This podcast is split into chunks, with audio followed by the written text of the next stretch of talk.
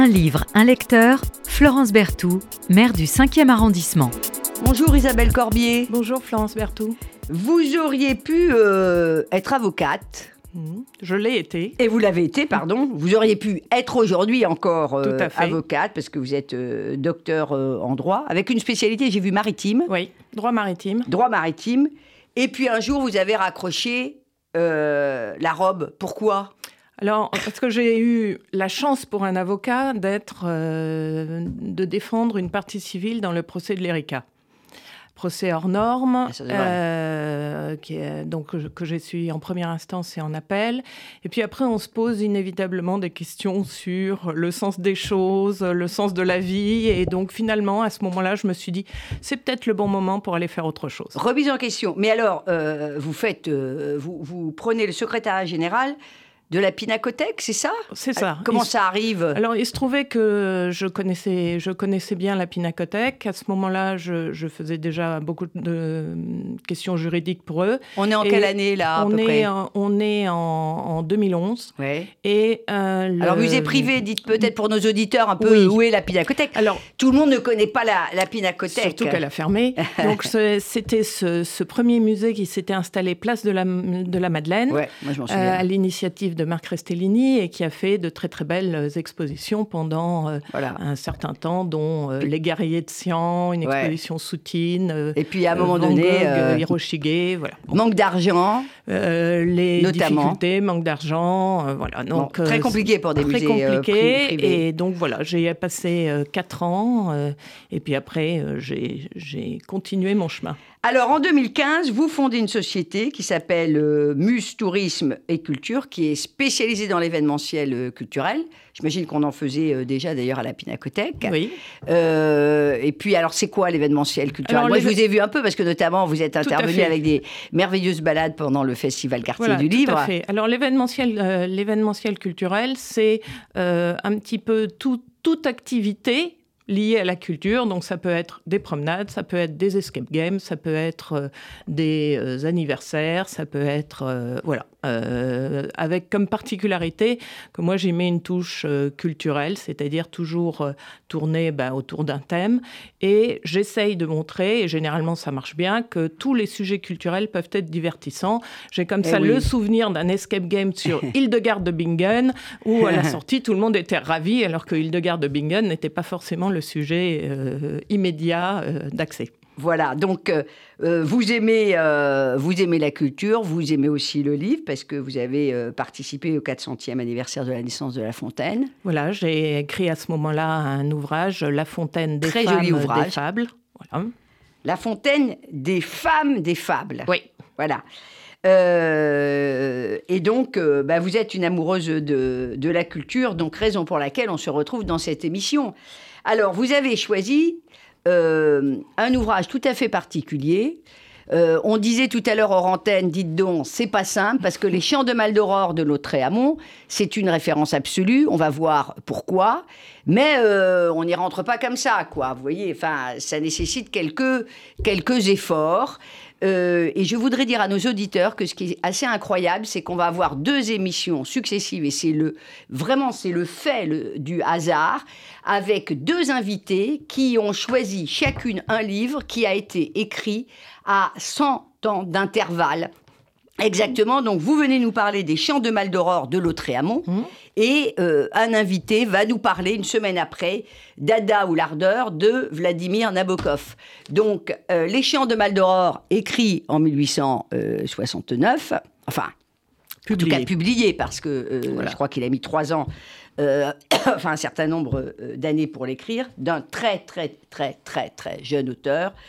euh, qui a eu une vie euh, absolument euh, enfin incroyable, en tout cas une vie très courte. Je ne sais pas si elle était incroyable parce qu'il y a tout un halo de mystère sur ce euh, Lautréamont qui en fait s'appelait euh, Isidore Ducasse. C'est ça. Très Alors, peu de personnes savent que euh, euh, Lautréamont, en fait, euh, c'est un auteur franco-uruguayen euh, qui s'appelait Isidore Ducasse. Oui, oui, oui, oui. En fait, c'est un jeune homme qui donc est né à Montevideo parce que son père travaillait là-bas et qui a décidé de venir, de devenir auteur. Alors, il a fait sa scolarité à Tarbes et à Pau, euh, dont son père était originaire.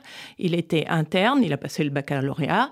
Il est retourné quelques années à Montevideo et il est revenu à Paris, considéré à l'époque comme la capitale littéraire, pour écrire et artistique, et artistique pour devenir un grand auteur. Voilà. Et donc, euh, c'est comme ça qu'il a écrit le premier chant de, de, de Maldoror, euh, qu'il a essayé de le, enfin, qu'il l'a fait publier. Qu'il un a d'auteur Pratiquement. Non, il a trouvé, il a oui, trouvé, il trouvé un, il a trouvé un, éditeur. En Belgique, il avait euh, trouvé euh, un. Non, en France. C'est en France. c'est après qu'il a été publié. Ah, c'est après qu'il a été publié à voilà, compte d'auteur en Belgique. Voilà. voilà. Parce qu'il que faut quand même dire que l'éditeur, il a vite euh, pris quand même la poudre d'escampette. Hein. Euh, on oui, va y revenir oui, on parce va y que revenir. le contenu était un Et peu ce qui, ce un qui. Est, ce qui est amusant, c'est que donc il publie ce premier chant en 1868 et il envoie une lettre à Victor Hugo en lui disant ce serait pas mal que vous fassiez un petit un petit compte rendu quelque chose pour me rendre un petit peu célèbre. Euh, il n'y a pas eu de réponse de, de, de Victor Hugo. Et puis euh, l'année suivante, en effet, il va publier les six chants en Belgique ah, les, les, les et, mourir, euh, Alors, et mourir en 1870. Il meurt, il a 24 ans. Il a donc. 24 ans, il est mort de la, de la peste au moment du siège de Paris. Il est mort le 24 novembre 1870. C'est quand, même, voilà. enfin, quand même incroyable. Mais on dit qu'il y a un peu, il y a un halo de mystère, euh, dit-on toujours, euh, sur la mort euh, de, de Lautréamont. Bon, euh, enfin, en tout cas, on dit ça. Je ne sais pas. Euh, je l'ai lu, je ne sais pas si c'est vrai, vous connaissez mieux l'auteur que moi. Euh, son pseudo, Lautréamont, euh, s'inspire sans doute d'un personnage de Gensu. C'est bon, ce qu'on dit. fort. euh, c'est probable, voilà, mais c'est pareil, toujours mystérieux, euh, c'est probable, comme vous le dites très euh, justement, euh, chère Isabelle Corbier, mais on n'est pas tout à fait sûr du truc. Et et c'est quand même un personnage qui est devenu tout à fait, tout à fait mythique. Alors évidemment, avant de dire un peu ce que c'est, ces chants de Maldoror, il faut dire que ce livre qui est sorti dans l'indifférence, quand même la plus totale, on peut le dire. Bon, il euh, sortir totalement de l'oubli. Euh, grâce euh, aux surréalistes qui en font leur, euh, leur livre de chevet. Alors, c'est vrai, mais je tiens quand même à souligner qu'il y avait quand même quelques personnes qui le connaissaient. Quelques aficionados. Alors, aficionados peut-être pas, mais quelques personnes qui le connaissaient, puisqu'on a un témoignage sur le fait que Modigliani, le peintre, en 1913 s'est fait renvoyer de Livourne son exemplaire qu'il avait oublié des Chants de Maldoror, donc il le connaissait dès 1913, et il l'a présent, il l'a fait connaître à son mécène Paul Alexandre et à la grande poétesse Anna Akhmatova. Donc il y en avait quand même quelques-uns. Quelques mais celui-là, il va inspirer aussi euh, Dali, euh, oui, Magritte, Magritte euh, oui. euh, vont, vont être inspirés.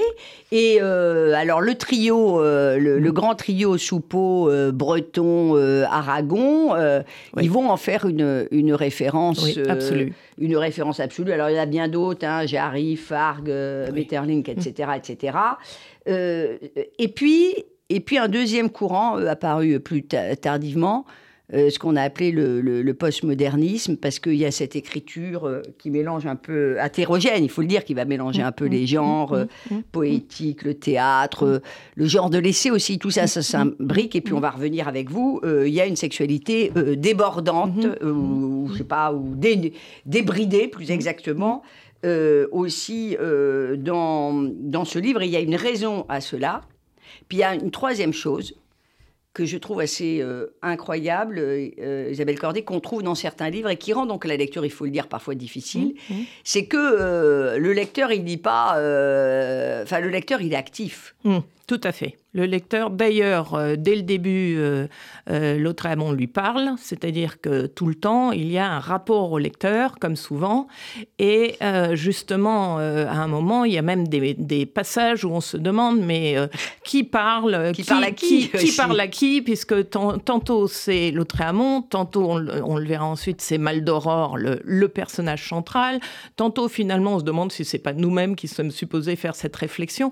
Donc, en effet, c'est très ouvert et ça, c'est ce qui est assez fascinant. Et si vous me le permettez, je vais citer, puisqu'on va rentrer après, j'imagine, dans le livre, cette phrase de Francis Ponge en 46, grand qui poète dit, également, grand poète, ouvrez Lautréamont. Et voilà toute la littérature retournée comme un parapluie. Mm. Fermez Lautréamont et tout aussitôt se remet en place. Eh ben, je trouve que c'est une bonne présentation de, de, du livre parce que c'est assez ça. Ouais, Il faut s'y plonger et accepter. euh, C'est tout la puissance des images contre l'ordre établi, mais l'ordre établi dans toutes ses dimensions, donc Tout y compris, euh, y compris dans la, dans, dans- dans la littérature. Comment euh, vous avez découvert, euh, chère Isabelle Corbier, euh, les chants de Maldoror? Alors, je Parce que ça tombe pas entre toutes les mains. Alors oui, non, c'est-à-dire que C'est le hasard, euh, Pas vraiment. C'est-à-dire que j'ai fait, euh, j'ai fait des, des études euh, littéraires, donc j'ai beaucoup lu euh, assez jeune, on va dire. Et puis j'ai toujours été euh, une passionnée de tout ce qui est le fantastique, euh, notamment le fantastique du 19e. Donc ça, dans une première, je l'ai lu assez jeune. Et puis c'est un peu tombé dans, dans l'oubli. Je l'ai relu justement quand il y avait eu la grande exposition sur Modigliani en 2000 et que j'avais vu dans le catalogue que c'était son... Alors ça m'a donné envie de le relire. Et puis finalement complètement dans le confinement. Parce que quand on a... Bah, quand on donc, ça n'a eu... pas dû vous remonter le moral, hein, c'est si. extraordinaire. Mais alors, les chants de Maldoror pendant le Mais confinement, si, euh, si, si, parce qu'en fait, pendant Corbier, le confinement, euh, comme, euh, comme vous saviez, nous étions confinés et je me suis lancée dans une aventure qui était la minute de lecture de Soracha, Soracha étant la marque de ma société, et j'envoyais chaque jour à mon réseau une minute de lecture sur un court texte.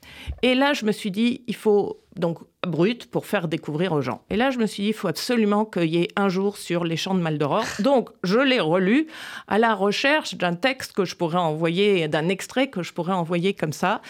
Vous avez dû avoir des difficultés parce qu'en fait. Non, euh, parce qu'il y en parce a- qu'il faut quand même. Il y en a. Enfin, tous en- les textes, euh, On est c'est une mine. Oui, alors il y, en- y en a, il y en avait deux qui s'imposaient, et d'ailleurs j'ai eu la même difficulté euh, pour, pour aujourd'hui. Un qui fait une référence explicite au Panthéon, donc Bon. euh, voilà, qui était un petit clin d'œil. Et l'au- et l'autre que je vais lire tout à l'heure, parce que c'est très descriptif de tout ce qui est euh, Lautréamont, qui est ce passage célèbre de euh, l'accouplement de Maldoror et de la femelle requin. Nous Ah, la femelle requin. Ah, la femelle requin. Alors, il, fa- il va falloir derrière que vous nous fassiez quelques petites explications euh, de, de, de texte, quand même, sur ça. Mais c'est vrai que l'accouplement avec le. Euh, c'est pas, c'est pas de la zoophilie. Hein, euh, Non, je- pas je- du tout, pas du tout. euh, c'est de la pas. littérature. Ne vous méprenez pas, euh, chers, chers auditeurs et lecteurs, je, je, l'e- je, je l'espère. Ces sources d'inspiration, puis on va revenir un peu à la construction de Maldoror, mais euh, c'est important avant de dire, euh, dire ce qu'il y a dans ce livre, finalement, a peu de sens. C'est peut-être tout ce qui l'entoure, la manière dont il est construit. Et puis après, euh, on, on reviendra un peu sur la structure, les inspirations. Les Goethe, inspirations tout à fait de l'époque, oui, il y a Goethe, mais on sent... Byron, sans doute. Byron, mais on, on voit, euh, on voit qu'il a toutes les inspirations, euh, euh, par exemple, sur tout ce qui est, tout ce que sont les animaux. Il y a euh, 185 euh, animaux qui sont cités. C'est un incroyable bestiaire. C'est hein. un incroyable bestiaire. Faut l'envoyer au Muséum Gaston- d'histoire naturelle. Gaston Bachelard en a fait une étude d'ailleurs, et on voit qu'on retrouve des inspirations sur. bah, la- on pourrait avoir la pieuvre de Victor Hugo. Enfin, on voit que en fait des tas de personnages renvoient à d'autres romans de l'époque. Et à la on- mythologie aussi. La hein. mythologie, Et à la bien sûr. mythologie, très important. Tout à fait. Et donc, on voit que finalement, il est, c'est un homme de son temps quand même. Et, et alors, évidemment, euh, heureusement qu'il y a des notes dans les, dans les ouvrages, parce que sinon, on oublie un peu euh, quelles sont les références, et pour nous, c'est parfois compliqué. Mais donc, c'est l'air du temps, plutôt. Voilà. C'est l'air du temps. Euh, mais euh, euh, on se demande, enfin, à travers ça, il y a toujours cette dialectique entre le bien, le mal. Enfin, le mal mange. euh, mange le bien, mais derrière, euh, on se pose toujours la question de, de la conscience, parce que même quand le bien semble avoir disparaître, alors évidemment, euh, disparu, euh, semble avoir disparu, pardonnez-moi, alors qu'est-ce que le bien, qu'est-ce que le mal? Bon, ça c'est une, une autre affaire, mais enfin bon, il y a quand même cette question lancinante aussi de, de, la conscience et, et, et de la liberté. Euh, certains diront euh, et Dieu, où est le transcendant dans tout ça? Euh, C'est assez dur comme Alors c'est assez dur, mais je pense que c'est assez aussi de là aussi de l'époque.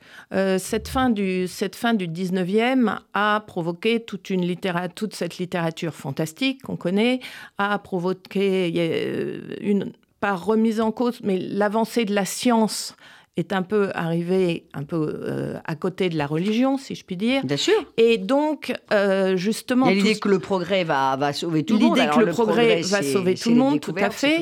Et euh, justement, il y a beaucoup, beaucoup s'interrogent sur leur place eux-mêmes et se posent, se posent des questions. Le fantastique, l'ésotérisme, toutes, toutes ces thèmes sont très Victor à la mode. Hugo lui-même était, Victor était Hugo fan lui-même, de tout ça, tout à comme fait, vous l'avez tout cité à tout à l'heure. Tout à fait.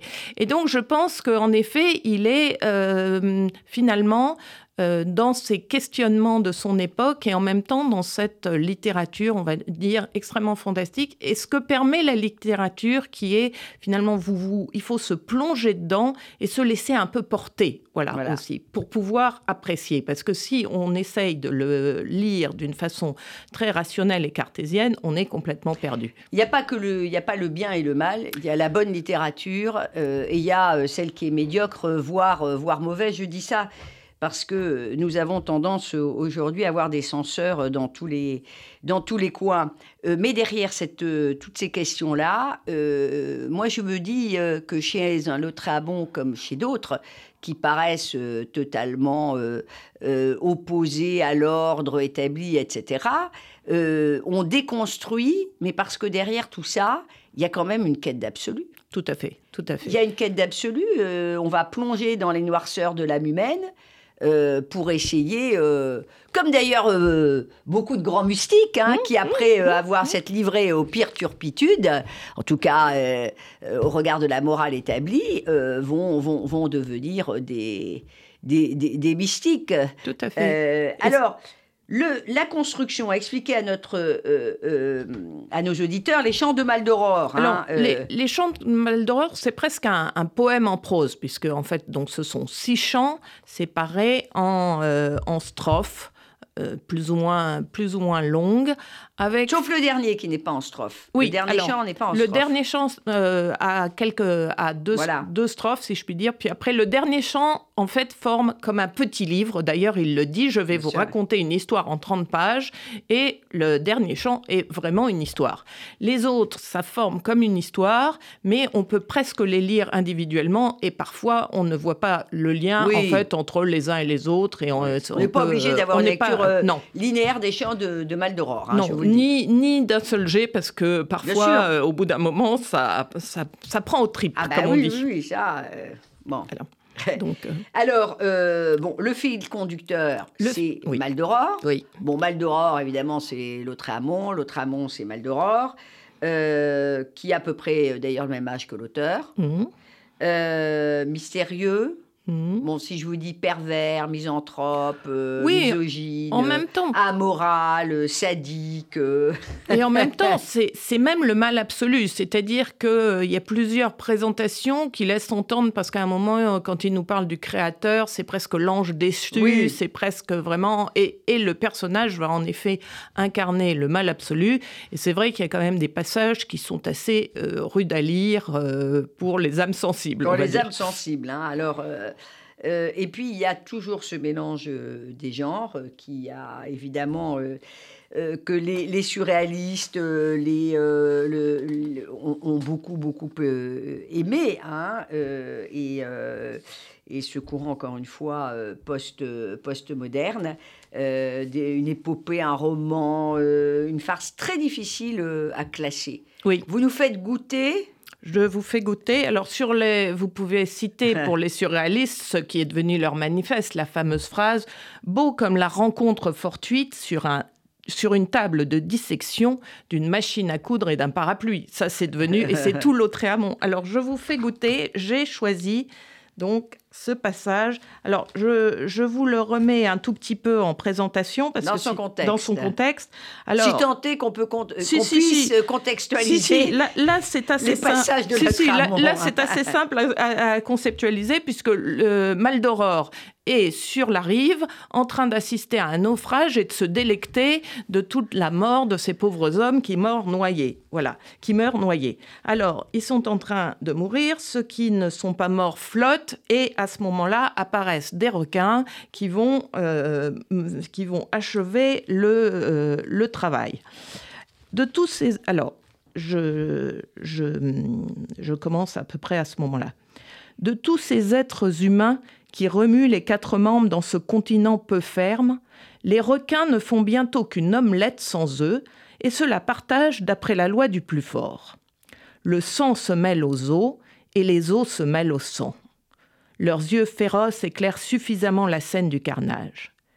Mais quel est encore ce tumulte des eaux là-bas à l'horizon?